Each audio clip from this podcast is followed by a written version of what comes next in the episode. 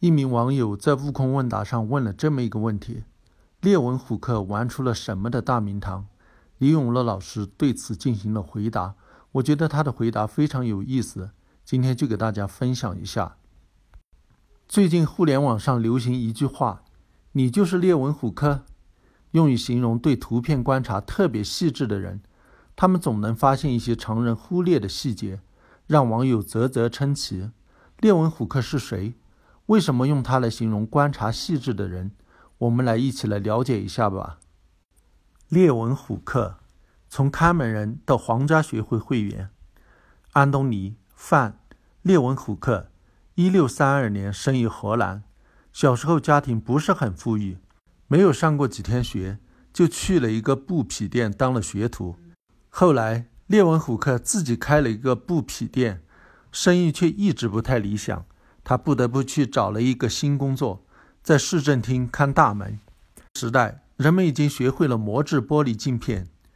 由于矫正近视，或者用于制作显微镜和望远镜，尤其是显微镜，它是许多科学家梦寐以求的工具。通过显微镜，人们可以看到许许多多肉眼看不到的新奇东西。列文虎克也想要一台显微镜，但是他微薄的工资不足以负担昂贵的显微镜。不过，做一个看门人，工作并不忙碌，有许多无聊的时间需要打发。于是，他开始自己动手磨制镜片，制作显微镜。没想到一发不可收拾，他这一生中磨制了五百多个镜片，制作了四百多个显微镜。列文虎克制作的显微镜结构并不复杂，主要就是一个金属支架加上一个玻璃镜片，把观察的样品扎在镜头前面的针上。眼睛在镜头后面观察，通过调整旋钮、调节样品的远近，就可以看清物体了。列文虎克的显微镜虽然结构简单，但是放大本领却非常不一般，可以放大三百到四百倍，这是当时世界上最先进的显微镜。自从有了显微镜，列文虎克的生活就一点都不无聊了。他用显微镜去观察所有他能找到的东西。由于虎克本身就是个看大门的。压根不需要考虑这些东西是被人们喜欢还是厌恶。比如，列文虎克找到了一个从不刷牙的老人，取了他的一块牙垢观察，结果发现牙垢里有许许多多动来动去的东西。列文虎克给他起名字“小动物”，这实际上就是牙垢中的微生物细菌。再比如，列文虎克有一次半夜从床上爬起来观察自己的精液，他第一次看到了精子。并且猜测出这就是父亲种在母亲身体里的种子。列文虎克后来观察了许多动物的精液，也分别看到了它们的精子。列文虎克还用他的显微镜观察跳蚤，并画出了跳蚤的各种细节，包括跳蚤的卵。他的工作说明了各种虫子并不是从腐肉中自然产生的，而是由虫卵孵化而成的。列文虎克的发现震惊了当时的社会名流。许多人纷纷向列文虎克求购显微镜，这其中甚至包括了英国女王和俄国沙皇。不过，列文虎克对自己的显微镜制作过程守口如瓶，也不愿意轻易与他人分享自己的发现。幸好，虎克有一个好朋友格拉夫，他是英国皇家学会会员，他苦口婆心地劝说虎克将自己的发现写信寄给英国皇家学会。他告诉虎克。这是科学发展的需要，大家一起去验证你的结果，科学才能发展，而不是为了偷你的显微镜技术。终于，虎克被格拉夫说动了，他将自己的发现寄给英国皇家学会。在一封信中，他写道：“在一粒沙子中有一百万个小动物，而在一滴水中有两百七十万个小动物。”这一简单的论述是人类历史上第一次对微生物的描述。但是英国皇家学会接到了这些信件，也无法判断是真是假，因为列文虎克拒绝公开他的显微镜制作方法。皇家学会委托了一批科学家对虎克的结果进行验证，其中包括以心灵手巧著称的著名科学家罗伯特·胡克。胡克等人经过几个月的研究，认定虎克的图是真实准确的，于是决定授予列文虎克。这个没有受过什么正规教育，连英语都不会说的荷兰看门人英国皇家学会会员称号。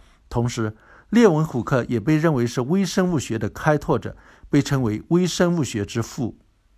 罗伯特·胡克，命名细胞的人。既然说到了胡克，我们也就来介绍一下这位与虎克名字很像，也喜欢做显微镜的科学家。罗伯特·胡克是英国著名科学家，英国皇家学会实验室主管。胡克是一个多面手科学家，在物理学、建筑学。仪器制造等方面都有很深的造诣，但是由于在与牛顿的斗争中败北，造成自己的画像没有一幅流传于世。现存的画像都是艺术家根据猜测画出的胡克像。比列文虎克稍早，罗伯特胡克就制造了自己的显微镜。他的显微镜是一个复式显微镜，也就是由多组镜片构成的。油灯发出的光经过凸透镜后，会聚在样品处，把样品照亮。通过镜筒前后的两块玻璃镜片，样品就被放大了。胡克的显微镜原理与现代的光学显微镜基本原理是相同的。物体发出的光经过物镜后，第一次放大，形成了一个倒立放大的实像。这个实像再经过目镜进行第二次放大，形成一个倒立放大的虚像。物体的放大倍数。就等于目镜放大倍数与物镜放大倍数的乘积。胡克的显微镜大约可以放大一百多倍。一六六五年，胡克出版了《显微术》一书，书中详尽地介绍了自己用显微镜观察到的微观世界。当然，作为英国皇家学会会员，胡克是有身份的，绝对不会观察精液和牙垢这种让人作呕的东西。比如，他去观察软木塞。发现软木塞的蜂窝状结构，于是胡克就给这一个个的小格子起了个名字——细胞。其实，胡克所观察到的是死掉的细胞壁，活的细胞是几年以后由列文虎克看到的。后来，人们逐渐认识到，许多生物都是由细胞构成的。直到一百多年后，德国生物学家施莱登和施旺通过大量的观察研究，得出了结论。所有的植物和动物都是由细胞构成的，并最终发展成了现代的细胞学说。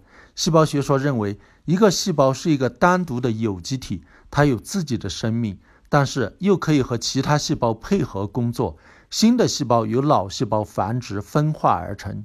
细胞学说与进化论是现代生命科学最重要的内容。正是由于这两种学说的出现，人们才真正认识到生命科学不是神学，不是哲学，而是一种自然科学。